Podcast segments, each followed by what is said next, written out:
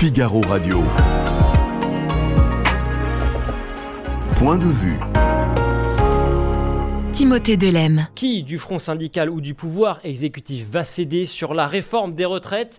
Un éventuel blocage du pays peut-il faire plier le gouvernement Et surtout, quel coût aurait-il sur une économie française déjà affaiblie On en parle dans quelques secondes avec Agnès Verdier-Molinier, directrice générale de la Fondation IFRAP. Et alors que le gouvernement est contesté dans la rue, Emmanuel Macron s'est envolé la semaine dernière en Afrique, une visite de 4 jours au cours de laquelle il s'est rendu au Congo-Brazzaville, en Angola, au Gabon et en République démocratique du Congo.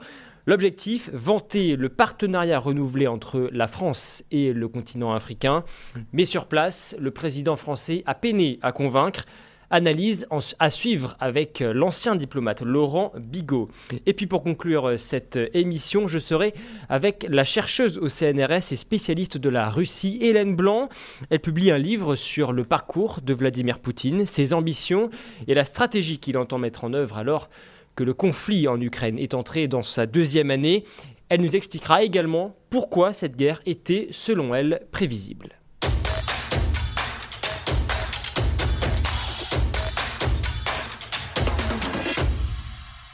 Agnès Verdier-Molinier, merci euh, beaucoup d'être avec nous. Je le disais, vous êtes euh, la directrice générale de la fondation IFRAP. Euh, mardi 7 mars, 1,28 million de personnes sont descendues dans la rue, selon le ministère de l'Intérieur. la CGT revendique 3,5 millions de manifestants dans toute la France. Qu'est-ce que vous retenez d'abord de cette sixième journée de, mobilisation contre la réforme des retraites? Je retiens surtout que le taux de grévistes n'a pas été si important que, que hein, puisque que ce soit la SNCF ou euh, dans les écoles primaires ou, secondaires, on a plutôt des chiffres de mobilisation qui sont plus faibles que le 19 janvier dernier. Et pour moi, euh, c'est clairement une, une nouvelle qui est plutôt une bonne nouvelle. Ça veut dire que on a moins euh, de grévistes proportionnellement. Et même si on a des cortèges qui ont été globalement plutôt à peu près du même acabit que dans les précédentes journée de mobilisation, euh, on n'est pas forcément sur une augmentation euh, du taux euh, de, grévistes et, ça se voit bien dans l'éducation. Hein. au primaire, c'était finalement en baisse. Hein, entre 30 et 35% et puis dans le secondaire aussi, c'était 42% le 19 janvier, ça a baissé. donc ça, c'est plutôt, c'est plutôt une bonne nouvelle. Alors malgré tout, euh, c'est vrai que dans les cortèges, il y avait quand même beaucoup d'enseignants, beaucoup de jeunes, en tout cas davantage que lors des précédentes euh, mobilisations. Est-ce que vous, vous comprenez qu'une partie de la jeunesse se mêle à ces, à ces cortèges contre la réforme des retraites? Euh, J'ai beaucoup de mal à le comprendre parce que finalement, ils vont contre leur propre intérêt puisqu'on a bien vu dans, dans toutes, les évaluations qu'on a réalisées, nous, à la Fondation IFRAP, et même le Conseil d'orientation des retraites aussi, euh, si on ne fait rien, on va avoir un taux de remplacement à la retraite qui va euh, baisser. Ça veut dire que par rapport au dernier salaire, euh, plus on va aller dans les années à venir, plus on va avoir un taux faible de remplacement du dernier salaire.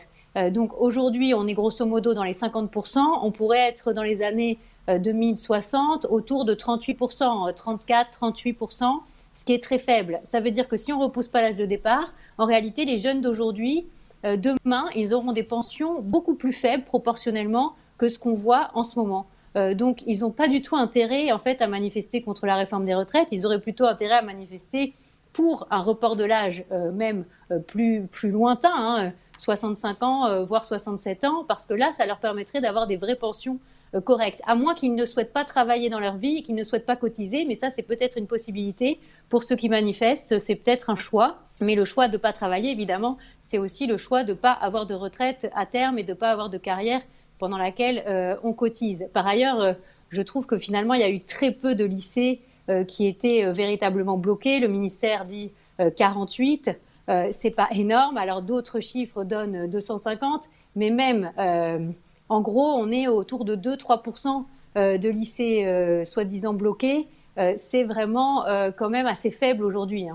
Alors, je salue les, internautes qui nous rejoignent dans, le chat. Euh, bonsoir à tous. Chardon Bleu, notamment, qui nous dit Comme d'habitude, on essaye de mobiliser les jeunes pour faire un remake de mai 68, mais ce n'est pas certain que cela marche. Euh, en tous les cas, Agnès Verdier-Moligny, est-ce que vous n'avez pas le sentiment, malgré tout, qu'on demande un petit peu toujours aux mêmes de, travailler euh, plus? Les études montrent que le, niveau de, vie pardon, des retraités augmente, quand bien même on demande aux nouvelles générations de travailler euh, toujours plus longtemps. Bah, écoutez, moi je ne suis pas tout à fait d'accord avec ça. Hein. Il faut savoir qu'au début des années 80, l'âge de départ à la retraite, il était à 65 ans. Euh, on l'a baissé à 60 ans. Euh, en réalité, les générations antérieures, elles ont commencé à travailler plutôt plus jeunes que les générations de jeunes actuelles. Euh, évidemment, dans les années 60, 70, on travaillait beaucoup plus jeunes qu'aujourd'hui, plutôt à 20 ans qu'à 26 ans ou 27 ans, voire plus tard. Donc évidemment, plus on commence à travailler tard, plus on doit cotiser aussi plus longtemps pour pouvoir euh, financer un système de retraite qui est euh, par répartition. Euh, sans travail, il n'y a pas de financement du modèle social, il n'y a pas de financement de l'économie française. et donc, c'est ça aussi qu'il faut remettre un peu à sa place. J'entends euh, ce que vous dites, Agnès Verdier-Molinier, mais est-ce qu'il n'est pas naturel finalement que les Français eh bien, refusent de, revenir sur, certains, sur un acquis social qui remonte, vous l'avez dit, aux années, euh, aux années 1980 euh, Parce que effectivement, il y a les syndicats qui sont dans la rue, certains jeunes, mais plus généralement, deux tiers des Français sont opposés à cette réforme des retraites. Oui, ils sont opposés, mais bon, attention aussi à comment on pose les questions. Nous, on, a fait un sondage à la Fondation IFRAP avec OpinionWay. Et on a vu dans ce sondage que finalement, le report de l'âge, c'était quand même la moins mauvaise solution euh, pour les Français. Ils étaient 47% à considérer qu'il valait mieux reporter l'âge de départ à la retraite et ils étaient 20 euh, ou 30% à dire qu'il fallait soit baisser les salaires, soit baisser les pensions. Donc euh, le report de l'âge, c'est ce qu'ont fait tous les autres pays qui nous entourent. C'est comme ça qu'on peut financer le système de pension. Euh, si on est contre le report de l'âge, ça veut dire qu'on est contre aussi euh, la pérennisation du système et ça veut dire que derrière, on va aller soit vers des déficits massifs, soit vers, des baisses de pensions euh, massives. D'ailleurs, on avait déjà fait un report de l'âge à 62 ans hein, en 2010. ça n'avait pas été énormément plébiscité par la population, mais néanmoins, c'est passé et c'est maintenant tout à fait accepté par l'ensemble des Français. Donc en réalité, on dit que les Français sont contre, mais euh, il n'y a que un million et quelques de personnes qui se mobilisent dans la rue.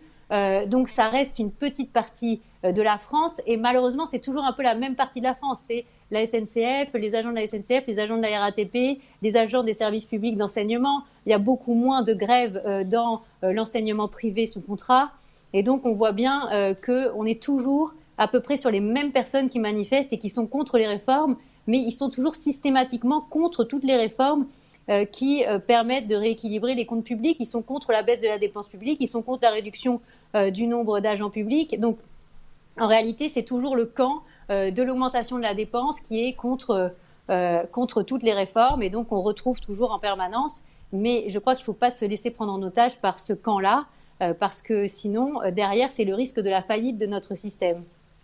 Ça veut dire quoi? Ça veut dire que cette majorité de Français qui est contre la réforme des retraites, ils n'ont pas compris euh, l'impératif, euh, l'impératif financier de cette réforme? Euh, Ça veut dire que d'abord, ils sont peut-être contre, mais ils ne sont pas prêts à se mobiliser. donc déjà, c'est une première information. Vous pouvez être contre quelque chose, mais considérer que de toute façon, ça va passer. Ils sont contre, mais ils disent aussi majoritairement qu'ils considèrent que la réforme va passer. Donc voilà, fermez le banc. Est-ce qu'ils n'ont pas compris les enjeux? C'est possible. Euh, pourquoi? Parce que ça n'a pas été très bien expliqué malheureusement par le gouvernement ou par la majorité en général. Parce que finalement, le sujet, ce n'est pas un sujet en 2027 ou en 2030, c'est un sujet pour tout de suite, avec les taux qui montent sur la dette française. Et la question des retraites et la question de la dette, elles sont complètement liées. Pourquoi? Parce qu'il y a des agences de notation qui donnent une note pour la France, euh, qui disent est-ce que la France est bien gérée ou pas? Aujourd'hui, on a un double A. Euh, de, ces agences de notation et ils pourraient nous dégrader notre note. Pourquoi? Parce qu'ils euh, pourraient dire, bah voilà, si la réforme des retraites n'est pas assez ambitieuse, si elle ne passe pas, eh bien, on dégrade la France. Ça veut dire quoi derrière? Ça veut dire une hausse des taux. On est déjà à plus de 3% sur le taux de la dette à 10 ans. Ça veut dire que déjà, on a une explosion de la charge de la dette annuel, hein, du coût annuel de la dette, les intérêts qu'on doit payer tous les ans. On était à 30 et quelques milliards, on est passé à 50 milliards, ça va encore augmenter cette année en 2023. Ça, c'est autant d'argent qu'on ne mettra pas dans des services publics. Donc il faut que les Français comprennent que plus on va finalement tergiverser pour faire cette, cette réforme ou toute autre réforme d'allongement de l'âge, euh, plus euh, on risque d'avoir euh, finalement une impossibilité à payer les pensions, à payer les salaires des fonctionnaires. pourquoi? Et c'est Gabriel Attal qui l'a dit, hein, parce que c'est soit la réforme des retraites, et il y aura d'autres réformes à suivre, hein, malheureusement. il va falloir s'y préparer et je pense qu'on n'a pas assez dit que l'argent ne tombe pas du ciel, qu'il n'y a pas d'argent magique et que tout ce que nous dépensons, en fait, c'est l'argent des Français. Voilà, donc euh, euh, le risque, c'est ce qu'a dit Gabriel Attal, c'est euh, soit on fait la réforme des retraites, soit on risque la faillite. je crois qu'il n'y a pas cette compréhension de l'urgence. Et ça aurait pu être effectivement, je vous l'accorde, mieux expliqué. Mais pourquoi ça n'est pas expliqué? C'est très simple. C'est parce qu'il y a une crainte des politiques de finalement générer eux-mêmes la crise en disant ah oui mais on risque d'avoir une dégradation des agences de notation que les agences derrière dégradent la note et que ça fasse un effet euh, sur les taux et sur la charge de la dette. Donc personne n'ose parler de ça. Et pourtant, c'est exactement le sujet euh, central. Beaucoup de, messages dans le, chat, il y a débat. Un internaute nous dit si Mitterrand n'avait pas fait de l'électoralisme avec la retraite en 82, on n'en serait euh, pas là. Un autre nous dit euh, on n'a qu'à travailler jusqu'à 80 ans tant qu'on y est. Euh, plus sérieusement, Agnès Verdier-Molinier, est-ce que 64 ans, cette réforme, est-ce que cela vous semble suffisamment ambitieux? Est-ce que l'on aurait dû faire 65 ans comme Emmanuel Macron l'avait évoqué au début de sa campagne? Est-ce qu'il faut aller jusqu'à 67 ans selon vous, comme le disent certains, comme par exemple l'ancien Premier ministre Édouard Philippe? Mais de toute façon, euh, il faut bien se dire une chose, c'est pas la dernière réforme des retraites, c'est pas le dernier report de l'âge. Euh, tous les gouvernements, peu ou prou, euh, se sont saisis de ce sujet dans les dernières années. On l'a vu en 93, en 2003, en 2010, en 2013. Pourquoi? Parce que, quelle que soit l'étiquette du gouvernement, il y avait une, urgence à équilibrer les comptes. Bon, donc oui, il y aura d'autres reports de l'âge. Oui, j'aurais préféré 65 ans comme c'était euh, écrit dans le programme présidentiel. Vous pensez qu'on va vers une, vers une, réforme tous les 5 ans sur les retraites?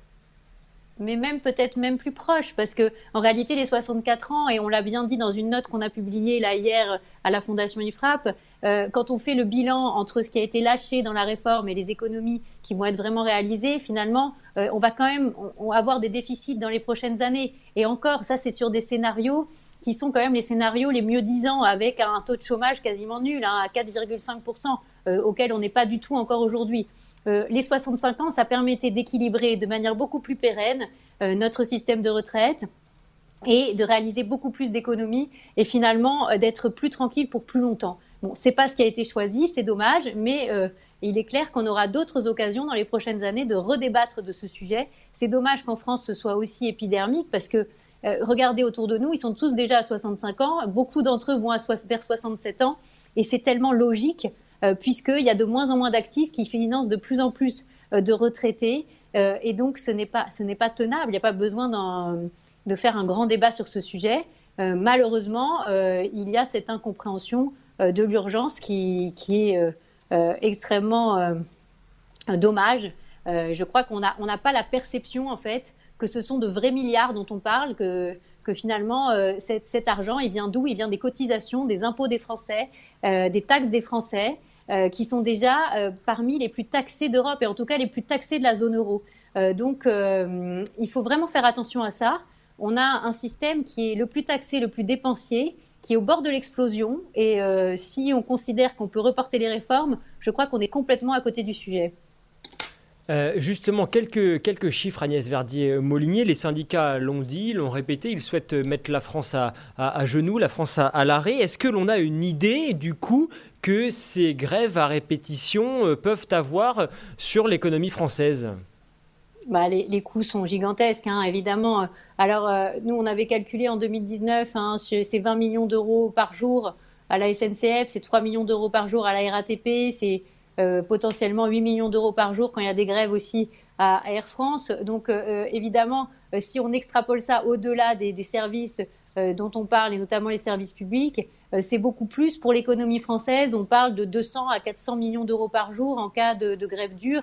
Alors évidemment, heureusement, les grévistes ne peuvent pas arrêter l'ensemble de la France. Hein, c'est pas vrai. Hein, c'est surtout les grandes métropoles qui sont touchées. D'ailleurs, quand on dit entre 200 et 400 millions d'euros de coûts euh, journalier euh, pour, euh, en cas de grève dure, l'essentiel du coût, hein, la moitié du coût, c'est sur l'île Donc voilà, c'est évidemment quand vous avez les métros à l'arrêt, tous les transports publics à l'arrêt, vous ne pouvez pas travailler normalement. Et même si le télétravail aujourd'hui nous permet quand même d'être moins bloqués qu'avant, ça, ne, satisfait pas quand même et ça ne permet pas de produire autant que, d'habitude. Donc évidemment, ça a un effet extrêmement néfaste sur notre économie. On n'en a pas besoin parce qu'on est à la limite de la récession en ce moment. Hein. On a une toute petite croissance euh, très très faible. Et, donc, euh, il ne faut pas oublier ça. Euh, on n'est pas du tout sorti d'affaires au niveau économique. Et chaque fois qu'on bloque la France, ben, chaque fois, on empêche les entreprises de travailler, on empêche les Français de travailler. Et finalement, on crée potentiellement plus de, de déficit commercial et plus de déficit public. Et donc, c'est totalement irresponsable dans la situation dans laquelle on est. Dernière question, très rapidement, Agnès Verdier-Molinier, parce qu'il y a beaucoup de messages dans le chat également. Euh, Chardon Bleu qui nous dit pourquoi imposer un âge de départ à la retraite? Beaucoup de messages sur l'éventualité d'une dose de capitalisation pour euh, effectivement bah, générer d'autres recettes plutôt que de vouloir sauver coûte que coûte ce système par répartition.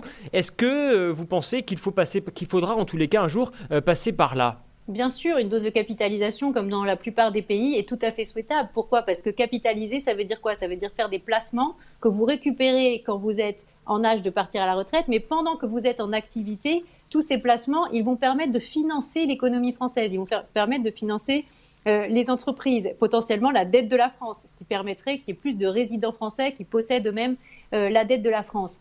Alors évidemment, euh, ce sujet de la capitalisation, nous l'a énormément traité à la Fondation IFRAP.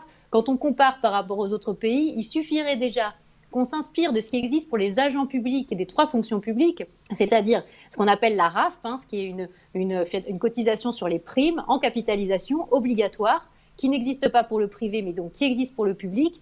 Et ça nous permettrait déjà d'avoir pas mal d'encours euh, de capitalisation pour financer notre économie. Malheureusement, alors qu'on voudrait copier euh, cet exemple du public, hein, qui représenterait à peu près 2% de points de cotisation euh, sur l'ensemble des salariés, eh bien pour l'instant, c'est bloqué. Et même dans la réforme systémique, le gouvernement voulait même supprimer cette retraite obligatoire en capitalisation des agents publics, ce qui est extrêmement dommage parce qu'on devrait plutôt la copier et faire comme le font la plupart des pays d'Europe, avoir une part de capitalisation à côté de la répartition.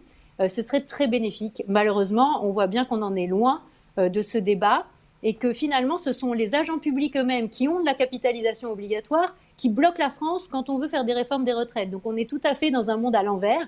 Je rappelle aussi que nos agents publics des fonctions publiques euh, ne sont pas concernés par la clause du grand-père alors qu'ils devraient l'être. Ce sont aussi des régimes spéciaux. Il n'y a aucune raison euh, qu'on continue à embaucher sur des, systèmes de pension qui sont dérogatoires, qui coûtent plus cher, qui sont calculés sur les six derniers mois, qui sont finalement qui font qu'on paye beaucoup plus cher les pensions publiques que les pensions privées et que ça, ça pèse aussi sur nos impôts, l'impôt de tous les Français, ce qui est tout à fait anormal. Merci beaucoup Agnès Verdier-Molinier pour votre, euh, votre éclairage, votre point de vue toujours tranché. Je rappelle votre dernier ouvrage d'ailleurs, Le vrai visage de la France aux éditions de l'Observatoire. Le vrai état de la France. Le vrai état, pardon, de la France aux éditions de l'Observatoire.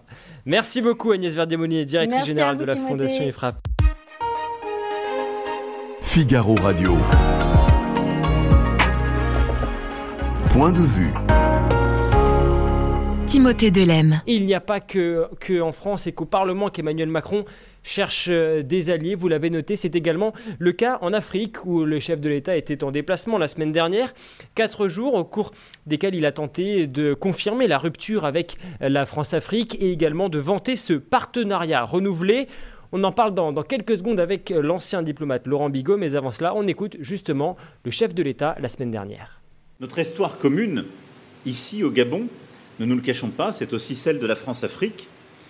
Et cet âge de la France-Afrique est bien révolu. Mais j'ai parfois le sentiment que les mentalités n'évoluent pas au même rythme que nous. Quand je lis, j'entends, je vois qu'on prête encore à la France des intentions qu'elle n'a pas, qu'elle n'a plus. On semble encore aussi attendre d'elle des positionnements qu'elle se refuse à prendre. Et je l'assume totalement. C'est pourquoi je préfère être très clair et explicite en vous retrouvant aujourd'hui. Au Gabon comme ailleurs, la France est un, interlocuteur neutre qui parle à tout le monde et dont le rôle n'est pas d'interférer dans des échéances de politique intérieure. Et donc si je suis au milieu de vous aujourd'hui avec le plaisir de vous retrouver, c'est précisément pour bâtir un partenariat équilibré sur les sujets de climat et de biodiversité, sur les sujets économiques, industriels, etc., de défendre nos intérêts, de porter des causes communes. Mais je ne suis venu investir personne, je ne suis venu témoigner que mon amitié et ma considération à un pays et un peuple frère. Merci beaucoup d'être avec nous. Vous êtes ancien diplomate au Quai d'Orsay, spécialiste de l'Afrique. On vient d'écouter le chef de l'État euh, au Gabon, à Libreville, la semaine dernière. L'âge de la France-Afrique est révolu, nous, nous dit-il. Euh, quel bilan tirez-vous de ces quatre jours passés sur le continent africain pour le chef de l'État? C'était un déplacement qui devait euh, sceller le changement de relation entre la France et les pays africains et force est de constater que ça n'a pas fonctionné. Ça n'a pas fonctionné parce qu'il y a des séquences qui ne sont pas passées auprès des opinions publiques africaines, en particulier la conférence conjointe avec le président congolais Félix Tshisekedi, mais aussi des images qui ont fuité du, président Macron dans des lieux un peu festifs. En plus, ça faisait un contraste avec la situation sur le territoire national. Bref, le, le message n'est pas passé, l'attitude n'est pas passée, et surtout, je pense que le président est retombé dans des travers en termes d'attitude. Lesquels? Il est perçu comme étant euh, quelqu'un qui fait la leçon, un ton professoral ou un parent qui s'adresse à un enfant. C'était très clairement le cas dans la conférence conjointe. Et ça, vraiment, les opinions publiques africaines ne supportent plus ce ton et C'est précisément ce qu'il voulait éviter. Ben, c'est ce qu'il dit. Il avait euh, déjà annoncé en, en, 2017, lors de son discours de Ouagadougou, qu'il n'était pas là pour donner des leçons à l'Afrique. Ça, c'était au début de son discours. Et puis pendant tout le discours, il a donné des leçons. Donc souvent, il annonce des choses et il fait le contraire. Alors précisément, vous, mentionnez ce discours de Ouagadougou, donc il y a déjà 5 ans, il avait déjà tenté de mettre fin à cette France-Afrique. Pourquoi ce discours semble aujourd'hui rester complètement inaudible sur le continent africain? Il est inaudible parce qu'il n'y a pas les preuves et les faits qui viennent étayer le discours. Une nouvelle fois, les Africains ne jugent pas les discours, ils jugent les faits. Et les faits, les attitudes, les comportements, le ton professoral, ne, sont, toujours présents et ne passent plus. Et pourtant, nos interlocuteurs africains ne cessent de nous le dire. Et d'ailleurs, le président Tshisekedi l'a dit arrêtez de nous parler comme à des enfants, cessez ce ton paternaliste. Et on continue. Mais est-ce que justement ce, ton paternaliste dont vous parlez, est-ce que vous trouvez que euh, on continue de l'avoir parce qu'il y a quand même une, on va dire une prise de conscience, les choses évoluent euh, depuis, depuis quelques années malgré tout? Je, pense que c'est intéressant de reprendre ce que, ce que dit Antoine Glaser. Il dit la France n'a pas vu l'Afrique se mondialiser. Euh, d'abord, l'Afrique est un continent très jeune. 70% de la population a moins de 35 ans. Donc, euh, en termes de ressort psychologique, c'est des opinions publiques qui se projettent dans l'avenir, qui se projettent dans le monde. Ça va très vite, l'Afrique. L'Afrique avance sans nous. L'Afrique n'attend plus la France. Or, la France, nous, on est resté sur des vieux standards. Et aujourd'hui, le vrai problème, c'est que si on veut refonder cette relation avec l'Afrique, pour moi, il y a au moins trois conditions préalables qui ne sont toujours pas réunies. La première, c'est de cesser d'être d'être unilatéral avec l'Afrique. On parle de l'Afrique comme si c'était un objet, comme si les Africains étaient des sujets. On ne leur demande pas leur avis. On parle depuis Paris, ou même on va en Afrique et on dit l'Afrique devrait faire ci, l'Afrique devrait faire ça. Vous dites qu'il faut parler des Afriques. Oui. Que voulez-vous dire? C'est un vaste continent. Il y a 55 pays membres de l'Union africaine. Euh, si vous comparez, je rappelle que le Maghreb est africain, si vous comparez le Maroc, l'Afrique du Sud, le Botswana, le Niger avec le Kenya et le Rwanda, inutile de vous dire que vous faites le grand écart. Et vous ne pouvez pas essentialiser ce continent. Ça n'est pas possible. Et ça, ce sont des réflexes paternalistes d'essentialiser. Donc je disais, il y a trois conditions. La première, c'est cesser d'être unilatéral avec l'Afrique et d'être vraiment dans un partenariat. La deuxième condition, c'est d'arrêter les doubles standards arrêter les doubles standards en matière de démocratie et des droits de l'homme. Soyons aussi exigeants avec les pays africains que nous le sommes avec la Chine et l'Arabie saoudite. Pas plus, pas moins. Les pays africains nous disent c'est bizarre, on a l'impression que vous êtes fort avec les faibles, parce que vous nous considérez comme faibles, et faibles avec les forts. Mais les faibles d'aujourd'hui seront les forts de demain.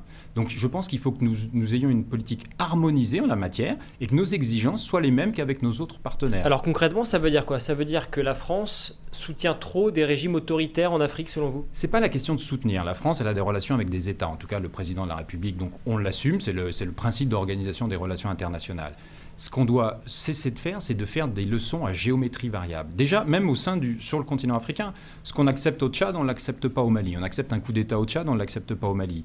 Mais si vous me remettez sur un contexte plus mondialisé, euh, avec les Chinois, on ne les embête pas sur les droits de l'homme et la démocratie. Avec l'Arabie saoudite non plus. Donc euh, il n'y a aucune raison qu'on soit plus exigeant avec les, les États africains. Donc ça, c'est la deuxième condition.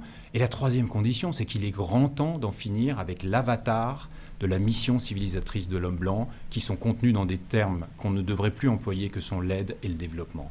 C'est comme si là aussi, on a une posture haute et on regarde quelqu'un qui est en posture basse. C'est comme si nous, nous avions une mission divine qui consistait à façonner les Africains à notre image. On arrête tout ça. Il faut vraiment arrêter tout ça. Ça n'est plus acceptable, ce n'est plus dans l'air du temps, ça ne correspond plus aux réalités. Vous parliez de, l'essentialisme de l'Afrique. Est-ce que, dans le cadre de relations euh, commerciales, est-ce que les Africains n'ont pas tendance à faire de même avec nous en parlant par exemple des Occidentaux? Ils le font. Il y, a un, il y, a un, mouvement, je pense qu'on retrouve un peu partout dans le monde, qui est une contestation de l'hégémonie occidentale, et en particulier en Afrique francophone, une contestation de la place de la France. Ça, c'est une réalité. C'est une réalité. Même le président Macron l'a reconnu lors d'une conférence des ambassadeurs, avait dit c'est la fin de l'hégémonie euh, occidentale. Mais ce n'est pas parce que certains de nos interlocuteurs africains essentialisent que nous devons le faire. Et surtout, là aussi, j'invite à être très prudent. Les opinions publiques africaines sont très diverses. Et il y a une partie de ces opinions qui sont favorables à la France, d'autres qui ne le sont pas, d'autres qui sont indifférentes. Il y a une diversité. Et ce sont les Afriques, ce sont les opinions publiques africaines. Et la France n'est pas le centre des préoccupations de tous les Africains sur l'ensemble du continent. Alors dans le cadre de, sa tournée africaine, le, chef de l'État, ça ne vous a pas échappé, il a choisi de ne pas se rendre ni au Mali ni euh, au, Burkina Faso. pardon. Est-ce qu'il faut y voir, selon vous, la, volonté de, rompre euh, diplomatiquement avec ces pays? On sait que les relations sont compliquées en ce moment. Ah, je pense qu'une visite euh, au Mali n'était pas possible puisqu'on ne reconnaît pas la légitimité du pouvoir en place. Donc ça, c'était absolument pas possible. Au Burkina Faso, c'eût été compliqué également. Euh, et puis c'est vrai que le, le président s'était pas beaucoup déplacé en Afrique centrale. Ça, il faut reconnaître que c'était logique qu'il mette, un, un, coup de projecteur sur l'Afrique centrale. Maintenant, personne n'a compris le fil rouge de l'enchaînement de ces pays-là. Euh, et puis après, la, réalité du déplacement n'a fait qu'accréditer l'idée que finalement, on annonçait des choses et on faisait le contraire. Ce sentiment anti-français qui s'est installé depuis euh, plusieurs années, notamment dans ces deux pays du, Mali et, du Burkina Faso, est-ce que vous pensez qu'il est passager ou bien vous pensez qu'il peut perdurer dans le temps? Alors déjà, moi je nuancerais, ce sentiment anti-français, c'est d'abord un sentiment anti-politique française. Alors c'est sûr que s'il dure encore dix ans, ça va se transformer en sentiment anti-français. Mais, et il vient de loin. Euh, n'oublions pas qu'il y a des épisodes euh, très sensibles dans la relation entre la France et les pays africains. Euh, revenons à ce qui s'est passé en Côte d'Ivoire, la séquence 2002-2004. revenons sur ce qui s'est passé ensuite en Côte d'Ivoire 2010-2011. Notre intervention en Libye, nos amis africains ne nous pardonnent pas l'absence, disent-ils, c'est leur expression, de services après-vente. Donc il y a déjà des contentieux qui existaient. Ça s'est beaucoup accéléré ces derniers temps avec l'attitude française et surtout l'irruption de nouveaux euh, partenaires possibles pour les pays africains, c'est-à-dire une diversification de l'offre, la mondialisation. Tous les Africains sont connectés au monde, tout le monde est capable de lire ce qui se passe mondialement, et donc ça relativise la position de la France. Mais j'insiste vraiment, à ce stade, on ne peut pas dire que c'est un sentiment anti-français, par contre c'est un rejet massif de la politique française en Afrique. On a très mal géré la décolonisation, contrairement aux Anglais et même aux Portugais, nous dit euh, Chris Cross dans le, chat du Figaro. Je vous invite à réagir, mais également à nous poser vos, questions. N'hésitez pas, c'est le moment, je les relayerai euh, à l'antenne. Est-ce que vous croyez, Laurent Bigot, malgré tout, donc, à des, relations apaisées entre la France et les pays africains dans les, dans les, dans les années à venir? Alors, je voudrais déjà revenir sur la comparaison avec les anciennes colonies britanniques. Les anciennes colonies britanniques, c'est le Soudan, c'est le Liberia, c'est le Sierra Leone, c'est plusieurs millions de morts. Donc on ne va pas commencer à compter le nombre de morts pour savoir qui a mieux réussi sa décolonisation ou pas. Il y a eu des guerres civiles dans ces trois pays-là, il y en a toujours au Soudan. Euh, donc je ne suis pas sûr que les Britanniques aient forcément mieux réussi. En tout cas, ça ne se compare pas sur ce registre-là. Ce n'est pas aussi simple et binaire que ça. Maintenant, la nécessité, je pense que la France a un intérêt à reconstruire une relation avec les pays africains et en particulier avec l'espace francophone, aux trois conditions que j'ai mentionnées précédemment. Et ça nécessite vraiment que nous changions de posture. Nous ne sommes plus là euh, dans un précaré, comme le dit justement le président de la République, mais nous devons convaincre. Et nous devons produire cet effort-là parce que nous avons face à nous des opinions publiques et une démographie, ce sont que des jeunes. Ce sont que des jeunes. Et donc on envoie sur notre territoire national beaucoup de messages de défiance vis-à-vis de l'Afrique, que ce soit vis-à-vis des migrants, vis-à-vis de la peur de ces vagues euh, migratoires, selon les termes de certains politiques. Et on s'étonne qu'à force d'envoyer des messages de, rejet vis-à-vis de l'Afrique en général, sur notre territoire national, on en reçoive en retour sur le, continent africain. Et c'est aussi ça dont il faut prendre conscience, c'est qu'il n'y a pas d'étanchéité entre la politique nationale et la politique extérieure. Aujourd'hui, le monde est interconnecté et tout ce que nous disons, tout ce que les politiques disent sur le territoire national est amplifié sur le continent africain. Et aujourd'hui, la perception que les Africains ont de la France, c'est un pays où le racisme se développe, c'est un pays où les Africains ne sont pas les bienvenus, et c'est un pays qui vieillit et qui se replie sur lui-même. Euh, un, message à nouveau dans, le chat. Je précise, pardon d'ailleurs que lorsque je relaye les, messages du chat, ça n'engage évidemment pas la rédaction. Ce sont des, points de vue d'internautes qui, nous arrivent dans, le chat. Par exemple, Charles Martel qui nous dit les dirigeants africains se sont laissés amadouer par Poutine et Wagner, raison pour laquelle la France est indésirable. Alors là, c'est un autre sujet, mais effectivement, pourquoi est-ce que cette, propagande euh, russe semble fonctionner en Afrique? La propagande russe est un symptôme de notre affaiblissement et pas la cause. Il ne faut pas inverser les logiques. Et euh, il ne faut pas non plus dire ah ben, les Africains se font avoir par la propagande russe, parce que ça aussi, qu'est-ce que ça veut dire Il y a une croyance que les Africains seraient naïfs. Ils ne sont pas plus naïfs que nous. Euh, il y en a certainement certains qui se font embobiner, d'autres pas. Il y a des choix aussi euh, cyniques. Il y a des choix, a aussi des choix très clairs. C'est-à-dire qu'il y a des Africains qui sont parfaitement conscients des limites de, de, ce que peuvent faire les Russes. Donc là aussi, attention de ne pas essentialiser. Et le sujet pour la France, c'est pas de désigner des coupables en disant on n'y est pour rien, c'est encore la faute des autres, parce que c'est souvent l'attitude du président Macron c'est c'est de la faute des autres, on n'y est pour rien, mais de regarder en quoi notre responsabilité est engagée et travailler sur ce qui dépend de nous, pas ce qui dépend des autres. Euh, le groupe Wagner, précisément, parce que c'est ce qui été mentionné par, par cet internaute, d'abord, est-ce que vous pouvez nous rappeler rapidement de quoi il s'agit précisément? Et puis surtout, est-ce que vous pensez que ce groupe pourra rester longtemps sur le continent africain ou bien est-ce qu'il finira par être chassé, j'ose le mot, comme la France a pu l'être du Burkina Faso, par exemple? Le groupe Wagner, c'est un groupe de mercenaires qui se sert sur la bête, euh, qui a des intérêts euh, évidents sur les mines notamment, euh, qui commet des exactions qui ont été documentées par les Nations Unies. toutes les fois où ils sont intervenus en Afrique, ils ont échoué, très clairement. On oublie, mais ils, ont, ils, ont, ils sont intervenus ailleurs en Afrique, notamment au Mozambique, où ils ont échoué. En Centrafrique, je ne suis pas sûr qu'ils aient réussi. Ils réussiront pas plus au Mali et au Burkina Faso. Donc le pari que je fais et que de nombreux observateurs font, y compris le président de la République, c'est que ça va vite, ça, va vite mal se passer pour le groupe Wagner. Mais le sujet n'est pas là, c'est laissons les Africains faire leur expérience avec le groupe Wagner et qu'est-ce que nous devons changer, nous, la France, dans notre relation au continent africain? Précisément, comment est-ce que, euh, sur le plan militaire, euh, l'armée doit-elle se, se réarticuler euh, selon vous? On le sait, l'opération Barkhane est terminée. Que doit-on faire pour vous maintenant? Alors l'opération Barkhane n'est pas terminée. Et, pardon, est en train de se terminer. Elle s'est redéployée. Elle s'est redéployée. On a quitté deux pays. On est toujours présent au Tchad, on est toujours présent au Niger, et on est capable d'agir euh, là où visiblement la menace semble s'étendre vers le golfe de Guinée. Euh, ce qui est important, c'est que je pense que la présence militaire massive et visible française n'est plus d'actualité en Afrique. Il faut en tirer les conséquences. Nous ne sommes plus les bienvenus pour plusieurs raisons, pour moult raisons, mais la réalité, c'est que nous ne sommes plus les bienvenus. Nous devons apprendre à partir parce que c'est le message que nous recevons. On reviendra peut-être d'une autre façon, mais partons. D'Afrique oui, je pense que la présence militaire visible française n'est plus acceptable, n'est plus acceptée. N'oublions pas que lorsque le général de Gaulle a fermé les bases américaines en France, il nous avait pourtant libérés, les Américains. Mais c'était une fête en France. Une présence militaire durable étrangère sur un territoire n'est pas acceptable dans la durée. C'est ainsi. Dernière question, Laurent Bigot, le président de la République, je le cite, disait en Afrique la semaine dernière, notre modèle ne doit plus être les bases militaires telles qu'elles existent aujourd'hui. Demain, ce seront des écoles, des bases écoles avec des effectifs français et africains. Est-ce que une relation démilitarisée avec l'Afrique est possible et souhaitable selon vous? Ben Là, les propos du président disent pas qu'elle est démilitarisée. Et là, on revient au caractère unilatéral, c'est-à-dire que le président dit voilà ce qu'on va faire en Afrique. Enfin, il faudrait peut-être dire j'en ai discuté avec mes homologues, voilà ce que nous pourrions faire ensemble, mais c'est pas du tout déjà. Donc là aussi, c'est pareil, on n'arrive pas à changer de posture, on décide à la place des Africains.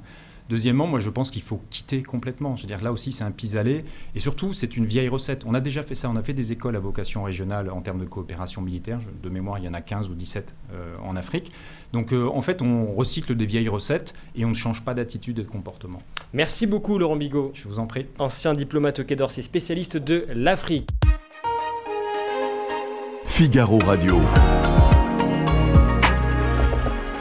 Point de vue. Timothée Delem. Et alors que la guerre en Ukraine, elle, entre dans sa deuxième année, le monde a les yeux tournés sur les humeurs d'un homme. Cet homme, c'est Vladimir Poutine. La politologue et spécialiste de l'Ukraine, Hélène Blanc, publie justement cet ouvrage Goodbye Poutine. Merci beaucoup d'être avec nous. Euh, après un petit peu plus d'un an de guerre maintenant, quelles sont pour vous les, les grandes leçons euh, à tirer depuis cette invasion du 24 février dernier? Écoutez, c'est très simple. En fait, nous avons affaire à deux belligérants dont chacun pense qu'il peut gagner cette guerre. Alors, les Ukrainiens devraient normalement lancer une contre-offensive au printemps, c'est-à-dire dans un mois ou deux, quand ils seront prêts et qu'ils auront enfin reçu tous les armements qu'ils demandent depuis un, bon moment. Et Poutine ne peut pas perdre, puisque sinon il perdrait la face. Donc les Ukrainiens sont condamnés à gagner cette guerre pour récupérer leur territoire. Et lui, euh, il ne peut pas perdre. Donc, vous voyez le, dilemme. Et quand les gens qui prétendent qu'on peut négocier, pas du tout. Aucun des deux partis ne veut négocier. Et d'ailleurs, euh, Poutine ne négocie pas. Il impose par la force. Il l'a toujours fait. Et donc, c'est un peu compliqué parce que vous, avez entendu parler du plan chinois. Alors, la première clause, c'est récupération euh, du territoire ukrainien. OK, ça tout. Enfin Je pense que Poutine ne serait pas d'accord, mais les Ukrainiens sont d'accord. Et ensuite, on, annule les sanctions européennes, enfin occidentales. là, évidemment, les Ukrainiens ne seraient pas d'accord. Donc, vous comprenez, le problème, c'est qu'ils sont aux deux, pôles, aux antipodes l'un de l'autre une équation qui semble, insoluble. Euh, l'ancien conseiller de Mikhail Gorbatchev, euh, Vladimir Fedorovski, disait dans nos pages du Figaro la semaine dernière euh, L'Europe traverse actuellement sa période la plus dangereuse depuis la Seconde Guerre mondiale. Est-ce que vous êtes d'accord avec lui? Bah, C'est pas faux si vous voulez, parce que le problème, c'est que si jamais les Ukrainiens perdaient la guerre, parce que malheureusement, on ne peut pas être sûr encore moi, je pense qu'ils peuvent la gagner, mais euh, je veux dire, je suis pas militaire. Euh, et donc, euh, si vous voulez, le problème, c'est que si les Ukrainiens perdaient cette guerre, nous, on, se retrouverait au premier plan. On n'aurait plus cet état tampon entre la Russie et nous. Et ensuite, si Poutine, et je pense que ça le démange, en avait l'envie, pourrait très bien s'attaquer à la pauvre petite Moldavie, à l'Estonie, où il y a une grande euh, communauté franco-russophone, euh, éventuellement d'ailleurs à d'autres pays dont il estime qu'ils sont toujours dans l'URSS, c'est-à-dire qu'ils font toujours partie de cet ensemble qu'il essaye de reconstituer. Vous pensez, vous craignez qu'il y ait une, possible constitution d'une alliance entre bah, précisément la Chine, la Russie, d'autres pays, peut-être comme l'Iran, comme la Corée du Nord, le Venezuela, contre un autre bloc, France, États-Unis notamment? Oui, je dirais même qu'il y a trois blocs en fait. Il y a le bloc des démocrates, disons pour aller vite, les Européens, les Occidentaux et les États-Unis. Il y a le bloc de ceux qui ne sont pas des démocrates, qui sont plutôt des dictateurs, c'est-à-dire oui, la Chine, la Russie, l'Iran, euh, la Corée du Nord, effectivement, et peut-être d'autres pays encore. Et il y a aussi ceux qu'on appelle les non-alignés, qui sont qui n'ont pas pris parti ni pour un camp ni pour l'autre, et que chacun essaye d'attirer dans, son camp à lui, vous comprenez? Donc, euh, alors euh, voilà. Mais sinon, je pense quand même que, contrairement à ce qu'on dit, on n'est pas encore dans la Troisième Guerre mondiale. Et je ne suis pas du tout sûre qu'elle va arriver, la Troisième Guerre mondiale, parce que Poutine, malgré tout ce qu'on peut lui reprocher, n'est pas complètement fou. Et je ne pense qu'il n'utilisera pas non plus le nucléaire. Ça me paraît de la folie totale parce que sinon il n'y a plus de Russie, il n'y a, plus, a plus personne. Quoi, je veux dire, parce que nous, évidemment, dans ce cas-là, nous allons riposter. Ça veut dire que quand il dit que la Russie se retire de l'accord SALT 1, c'est du bluff? Selon vous? Non, je pense qu'il ne veut plus avoir. Il se coupe complètement, en fait, de tout ce qui est occidental. Il se coupe des États-Unis, il se coupe de l'Europe, il se coupe de tout. Il nous fait comprendre qu'il prend ses distances, que c'est fini euh, et d'ailleurs, comme vous le savez peut-être, euh, la France est devenue officiellement un pays ennemi. Nous ne sommes pas en, troisième guerre mondiale, comme vous disiez. Est-ce que nous sommes en guerre froide? Non plus. Non, la, non. la, guerre froide est terminée. Euh, pour Poutine, certains disent elle, jamais, elle, ne s'est jamais terminée. Pour Poutine, elle ne s'est jamais terminée, exactement, parce qu'on lui a posé la question et il a dit la guerre, la Russie n'a pas perdu la guerre froide puisqu'elle n'est pas terminée. Vous voyez, mais on a connu après la guerre froide, qui officiellement a été gagnée par les Occidentaux, ce que Poutine bien sûr ne veut pas reconnaître, il y a eu une période de paix froide. Et là, en fait, ce qui se passe, à mon avis, c'est plus de la guerre froide. D'abord on est dans une guerre chaude là, premièrement avec l'Ukraine et la Russie.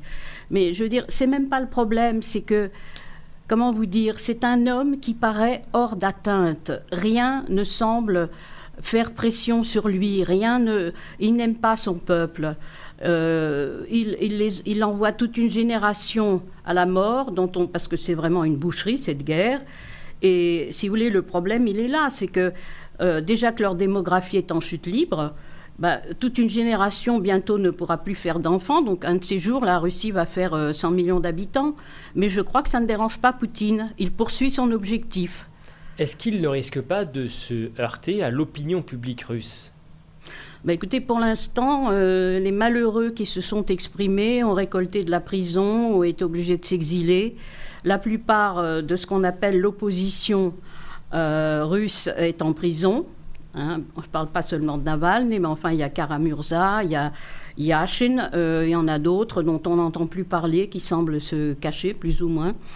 Donc, si vous voulez, le, problème, il est là, c'est que il n'y a pas vraiment de relève officiellement. Il y a bien sûr des gens à l'étranger comme Khodorkovsky, l'ancien milliardaire qui a fait 10 ans de prison tout simplement parce qu'il avait osé affronter un jour Poutine et lui dire que tous les gens qui étaient là, c'est-à-dire les, oligarques et lui aussi, Poutine, étaient euh, responsables de la corruption du pays. Ce que Poutine, euh, je veux dire, ça l'a mis en rage. donc on a trouvé des tas de prétextes pour euh, mettre Khodorkovsky en prison. Il faut dire que c'était un des oligarques les plus éclairés qui aidait l'opposition, qui avait des ambitions présidentielles, donc ça déjà, c'était pas possible, qui voulait vendre une partie de son Yukos à ExxonMobil, enfin aux Américains, et euh, qui avait créé des bourses pour les étudiants, des bourses sociales voyez, donc c'était un homme qui sortait un peu de l'ordinaire par rapport aux autres oligarques qui ne pensent qu'à leurs intérêts et qui se sont bâtis des, empires et qui n'en ont rien à faire de rien, de personne. Euh, je veux dire, leurs enfants font, d'ailleurs c'est assez amusant, des études dans les grandes universités occidentales, américaines et autres, mais euh, quand même l'Occident est dépravé. Enfin, on fait de nous vraiment un tableau absolument ridicule. Et vous savez ce qui est terrible? C'est que c'est la quatrième génération, trois générations de soviétiques plus la génération Poutine. Ça fait quatre générations auxquelles on a menti sur pratiquement tout, sur leur histoire, notamment sur les crimes du KGB qui ont été commis contre le peuple russe et soviétique. Je veux dire, ces gens-là ne savent plus où ils habitent. C'est un peu vulgaire, mais enfin c'est comme ça. Et la propagande, si vous voulez, euh, les a rendus complètement, comment vous dire, dépendants. Ils savent c'est pas qu'ils approuvent cette guerre, mais euh, d'abord ils n'osent pas le dire parce que ça finit mal en général. Donc vous savez tous les sondages qu'on nous balance. L'Evada est un institut extrêmement sérieux et respecté. Il est indépendant de tout pouvoir, mais je pense que les Russes qui sont interrogés ne répondent pas vraiment ce qu'ils pensent. Comment euh, a évolué, selon vous, la, stratégie de Vladimir Poutine depuis le début de la guerre? Aujourd'hui, en tous les cas, il semble s'être fait à l'idée d'une guerre assez longue. Mais oui, parce que si vous voulez, lui, il joue la montre. Il pense que plus la guerre va durer, plus il a de chances de gagner. Alors que les Ukrainiens, c'est le contraire. Ils aimeraient bien que la guerre s'achève rapidement et qu'on commence à reconstruire leur pays, parce que c'est un tas de décombres finalement maintenant, et qu'on commence aussi à regarder un petit peu le côté juridique de cette guerre. En Occident, en tous les cas, personne ne, voulait croire au fait que Vladimir Poutine finisse par, par attaquer et envahir euh, l'Ukraine il, y a, il y a un an, une partie de l'Ukraine en tous les cas, et c'est pourtant arrivé. Comment expliquez-vous que nous nous soyons trompés à ce point-là? Mais l'Europe s'est fait beaucoup d'illusions sur Vladimir Poutine. Les chancelleries occidentales n'ont pas vu ou pas voulu voir son évolution, sa radicalisation, parce que dans les années 2000, c'était pas le même Poutine que nous avons aujourd'hui. Et nous sommes responsables parce que nous avons laissé faire. Bon, la Tchétchénie, il était chez lui. Donc on a protesté, mais on ne pouvait pas faire grand-chose. Quand il a envahi la Géorgie en 2008, on n'en a pas tiré les leçons. Il n'y a eu aucune sanction, rien du tout. Et quand il a envahi euh, le, Donbass et, euh, annexé la Crimée, bah, je pense que les, les, réactions ont été assez molles, ce qui est dommage parce qu'il ne comprend que la force. Et le problème, il est là, si vous voulez, c'est que cet homme, rien pour l'instant ne peut l'arrêter. Donc, il va falloir trouver des, comment dirais-je, des solutions à ce problème. il a ouvert une boîte de Pandore et personne ne sait comment on peut la refermer. Voyez? Je reviens sur ce que vous disiez sur le rapport de Vladimir Poutine à la population russe. Excusez-moi juste une petite seconde. Nous avons été quelques-uns, dont moi quand même, à prédire cette guerre. Pas longtemps avant, c'est vrai, mais moi je voyais l'évolution, je la voyais comme ça. Et vous parliez effectivement du danger que présentait Vladimir Poutine dans votre précédent ouvrage. J'en ai parlé beaucoup depuis l'an 2000. C'est vrai, vous en parlez dans, votre dernier livre notamment. Euh, je reviens sur ma question parce que du coup, j'ai perdu le fil, oui, sur la relation entre Vladimir Poutine et la population euh, russe, parce que Vladimir Poutine, lui précisément, il disait au début de la guerre qu'il voulait protéger la population russophone de l'Ukraine.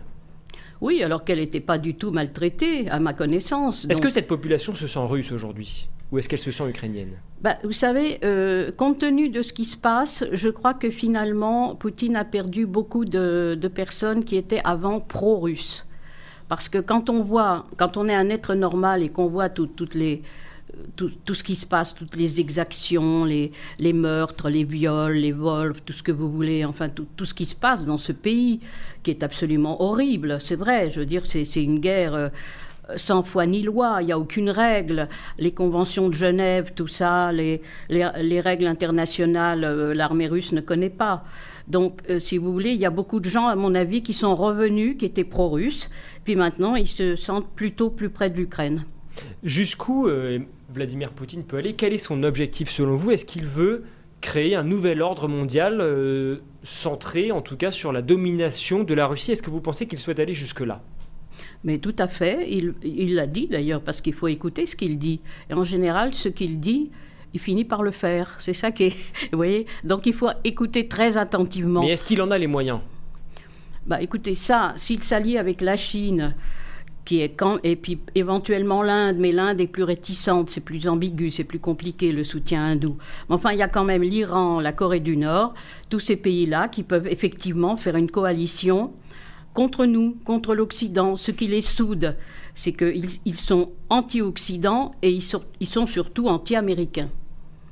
Euh, il veut, vous voyez, il a toujours été pour le pluralisme, pour la multi, euh, comment on appelle ça, la multi, euh, bon, enfin bref, est plusieurs pôles, alors que pour lui, c'est l'ordre américain à l'heure actuelle. Vous voyez, c'est les Américains qui imposent tout, qui décident tout. Alors, comme je l'ai écrit dans ma préface, euh, nous avons, nous aussi, commis beaucoup d'erreurs, de fautes. et aujourd'hui, ils nous les reprochent. L'extension de l'OTAN, on est allé trop loin peut-être? C'est à ça que vous faites référence? Non, mais l'extension de l'OTAN, euh, ce, que, ce, que, ce que dit Poutine et son entourage, euh, c'est absolument faux. Il n'y a jamais eu de promesse américaine disant qu'il n'allait pas s'étendre euh, plus loin vers la Russie. Jamais. Il n'y a aucun document écrit. Et ça, c'est entièrement de la propagande. Et malheureusement, il y a des gens qui le croient. Est-ce qu'on s'est trop rapproché Est-ce qu'on ne s'est pas trop rapproché des gouvernements, notamment du gouvernement ukrainien? Bah, écoutez, je ne sais pas ce que ça veut dire, moi, se rapprocher. Euh, je veux dire que l'Ukraine ait des aspirations à la démocratie, un pays normal, avec des élections transparentes, avec euh, des droits de l'homme, avec euh, une lutte contre la corruption, parce qu'il faut le reconnaître, il y a de la corruption en Ukraine, comme d'ailleurs dans toutes les ex-républiques soviétiques. Ça, c'est un héritage de l'URSS. Euh, donc, je veux dire, moi, je ne vois pas pourquoi des gens qui souhaitent se rapprocher de l'Europe et en plus de l'OTAN, parce que pourquoi les, gens qui sont les, républiques qui sont sorties de l'URSS se sont rapprochées de l'OTAN?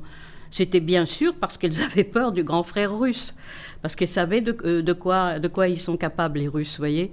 Alors donc c'est pour ça que et l'Union européenne pour eux, c'est ils ont le choix entre la Russie et l'UE. Bah écoutez, ils ont le droit de choisir l'UE, me semble-t-il. Quelle est euh, la meilleure euh, issue possible pour l'Ukraine selon vous? Est-ce que tant que Vladimir Poutine est au pouvoir, est-ce que l'Ukraine pourra vivre, j'allais dire, paisiblement? Ben, Je crains que non. Ça ne veut pas dire que quand il ne sera plus là, parce qu'un jour ça finira par arriver, euh, même s'il s'accroche au pouvoir, ça il va s'y accrocher tant qu'il pourra. si vous voulez, je ne suis pas du tout sûr que le successeur sera mieux parce que Poutine a instauré un système qui va certainement durer après lui. Et tous les gens qui se sont enrichis grâce à lui n'ont aucune envie de perdre la moindre parcelle de pouvoir ou de fortune. Donc on n'est pas sorti de l'auberge.